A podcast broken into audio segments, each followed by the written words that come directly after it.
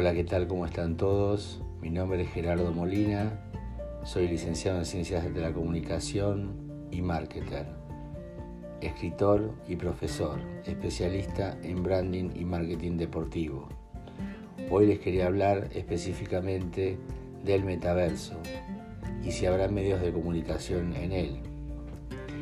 El metaverso por ahora es una etiqueta que reúne muchos significados y visiones a, futuro la promesa de una experiencia digital que será inmersiva, realista y fundamentalmente en vivo, en donde el pasado y el futuro no existen como en el universo físico. No será un único ambiente, un único mundo paralelo al mundo real. Es más probable que se trate de varios mundos visuales, es decir, varios versos, conectados entre ellos por algunas características persistentes, como la identidad de las personas.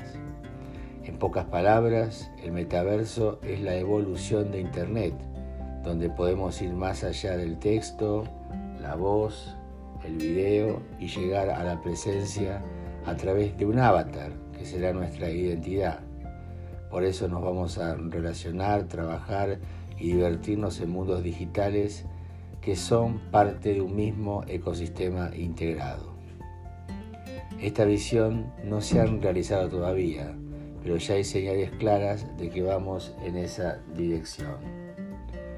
Millones de nosotros pasaremos buena parte de nuestro tiempo en esos mundos y donde hay un gran número de humanos habrá deseos de informarse, entretenerse y educarse y una correspondiente oferta de contenidos.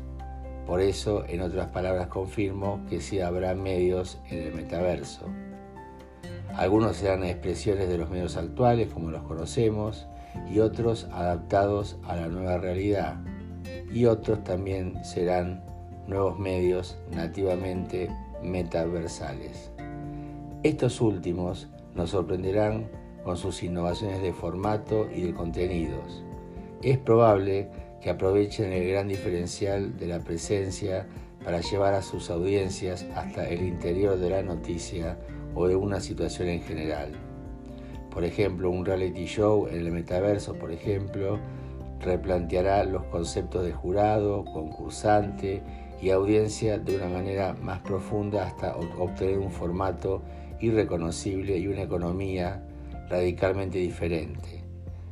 Lo mismo podemos decir de un noticiero, de un especial periodístico o de un documental, en donde la tecnología, los hábitos y los modelos de negocios van a evolucionar de la mano, llevándonos a puertos difíciles de imaginar al principio del viaje.